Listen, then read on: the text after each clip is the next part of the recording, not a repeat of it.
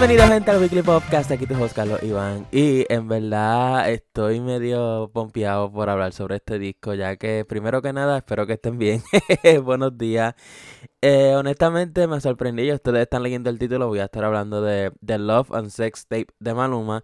Que antes de hablar del disco quiero decirles que me sorprendió la promoción que usaron de que Maluma subió un video de esta muchacha que terminó siendo una modelo real eh, Maluma estaba durmiendo y ella cogió el teléfono y empezó a grabarlo y se grabó a ella como quien dice, miren, me estoy con Maluma. Eh, y él dijo como que antes de que se filtre o la vean por otro lado, mejor la ven por aquí. Ya desde allí se sabía que era una promoción para algo, porque yo pienso que si se hubiese filtrado, como que él decirle a otra persona como que mira, filtra esto, este, que lo vean tantas personas para que ta, ta, ta, ta, ta, y después decirlo, pues ahí sí, pero no, o sea, la primera vez que vimos ese video fue con la misma cuenta de Maluma, o como que esa promoción de verdad no me gustó, estuvo buena. la gente se lo creyó, un par de personas como que me preguntaron como que, ¿y esa quién es? Y esto y lo otro. Pero en verdad pienso que hubiesen, hubiesen hecho algo mejor. Ok.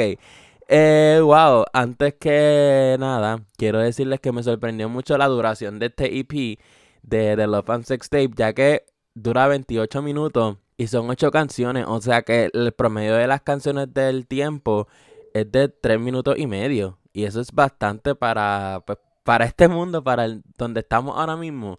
Es bastante, ya que, pues, como yo no sé si ustedes sabían, pero lo que es Spotify y Apple Music, como que a ellos no les importa cuánto dure la canción. O sea, una canción de cinco minutos va a cobrar lo mismo que una canción de un minuto y medio. So, definitivamente por eso como que me sorprendió. Ok, vamos para lo que vinimos. Wow, eh, Sexo sin título fue la primera, porque obviamente cositas de la, US, de la USA, de la USA, eh, pues ya la habíamos escuchado, igual que Mojando Asientos, o no voy a hablar de esas dos canciones. Eh, Sexo sin título me sorprendió, bueno, que Jay Wheeler no cantó romantiqueo, cantaron como que algo más sexual, ya que pues el título, ya con el título de Love and Sex Tape, como que ya se venía lo que iba a salir de este EP. Me gustó que por fin Jay Wheeler como que no cantó de lo mismo y cantó cosas distintas. Y me acordó mucho en la parte del coro a la de Medallo. Que en Medallo dice, mami, tú solo escribes. Literalmente como que ese ritmito, ese como que tono, se usa en esta canción y por eso pues como que me gustó. Eh, Lenny Tavares también estaba en esta canción y en verdad como que pues normal. Es una canción, fue una buena intro y en verdad como que pienso que va a sonar bastante. eh, nos comemos vivos con Chencho, que como ustedes ya saben, él ya le había dicho que iba a sacar una canción con Chencho y lo que está pasando con Chencho Corleone es bien curioso, ya que de un día para otro, pues obviamente él ha tenido...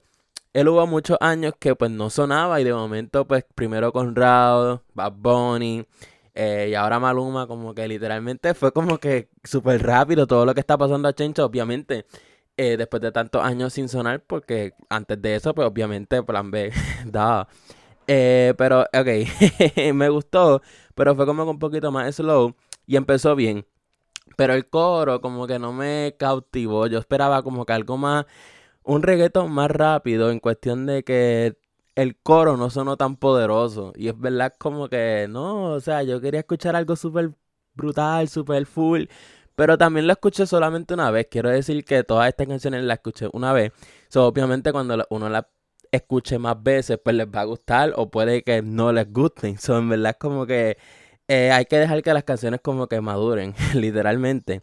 Eh, Tsunami con Arcángel y de la Gueto, que es bien... Cuando yo la escuché yo dije, ok, estas son estas de la mejor hasta ahora. Ya que, primero que al principio sale una canción vieja de Arcángel y de, la Gueto. Pero eh, también lo que está pasando con Arcángel y de la Gueto, que me sorprendió que fuese Maluma el que lo unió nuevamente después de un montón de años. Como que yo esperaba que iba a ser como que un artista puertorriqueño y que me entienden. Pero no, fue Maluma igual y de verdad como que me gustó. Pienso honestamente que esa va a ser de las más que va a sonar de, este EP. Eh, y La vida es bella, que esa fue la próxima canción. Esa canción trata de una relación abierta porque él en una parte dice como que tú te comes a él y yo me como a ella. Pero entonces, eh, yo no sé si él se refería a per como que, ok, tú me gustas, pero tú tienes a otro y yo tengo a otra. Pero también lo vi como que si fuese una relación abierta y me sorprendió como que, wow, una canción que trata sobre las relaciones abiertas. Eh, yo quiero pensar así porque pues como que hace más powerful la canción. De que literalmente la hace como que más... Que tenga más, este, no más sentido, sino como que la haga distinta. Ya que pues todas las canciones tratan de lo mismo, no necesariamente de este EP, sino en general. So, como que qué bueno que si trata sobre esto. y me gustó que por fin una canción de él solo, ya que yo no sé si a ustedes les pasa, pero honestamente cuando yo escucho álbumes de artistas, yo sé que tienen muchas colaboraciones, pues muchos de estos artistas traen gente, pero como que esas canciones que son el artista solo, como que me gustan más por el hecho de que, ok, ya no tienen que cortar un verso para meterlo a otro artista. Simplemente toda la canción es de ese artista, so escuchar todo lo que tiene que decir esta persona en esta canción. Y por eso es que a mí me encanta que los álbums eh, me gustan más las canciones de los artistas solos. Es bien raro que me guste como que un dúo en un álbum. Y la próxima canción, eh, Mal de Amores, esa es la canción triste. Yo siempre lo he dicho en todos mis podcasts, que siempre en todos los discos está esta canción de lloriqueo. Y básicamente es como que para ponerse triste, de que la extraño, de que esto otro. Eh, y yo pienso que esta va a ser la más que va a pegar de este EP, ya que Maluma algo bien curioso en cuestión de que con las canciones que ha pegado, pues con Sobrio pegó amor de mi vida, como que ese tipo de género y tipo de letra y tipo de historia son las que pegan a Maluma mayormente. So, yo hizo que esta canción va a ser un... El himno de este EP va a ser esa canción. Eh, luego termino con Happy Birthday, que también fue una de mis favoritas. Y lo curioso de este título, que es Happy Birthday, y la canción pues en parte tiene que ver con un cumpleaños, es que las canciones de cumpleaños no expiran. Porque obviamente todos los días una persona cumpleaños y va a buscar para Instagram o para ponerla en su fiesta que tenga que ver algo con cumpleaños. Y como que esas canciones nunca van a pasar de moda porque todos los días va a haber alguien cumpliendo años. No sé si me entienden. Eso en verdad es como que fue bastante inteligente en esa parte.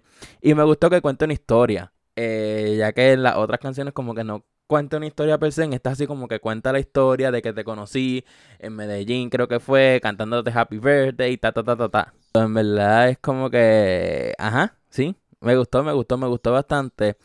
El disco en general, honestamente, lamentablemente no puedo decir que estuvo mejor que Siete Días en Jamaica ya que Siete Días en Jamaica como que tuvo un concepto completo, inclusive las canciones todas se conectaban si tú lo dejabas correr el álbum completo.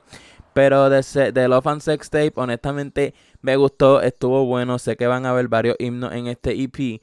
Pero esperaba un poquito más de Maluma, lamentablemente. Como que pensé que iba a ser como que un concepto más, más completo, como que todo tuviese que ver. O no sé, en cuestión de las canciones, si fuesen aparte estuviesen bien, pero ponerlas todas juntas en un EP, como que no, no creo que haya sido lo mejor, por lo menos para mí en cuestión de que, pues como dije, no está mejor que 7 días en Jamaica.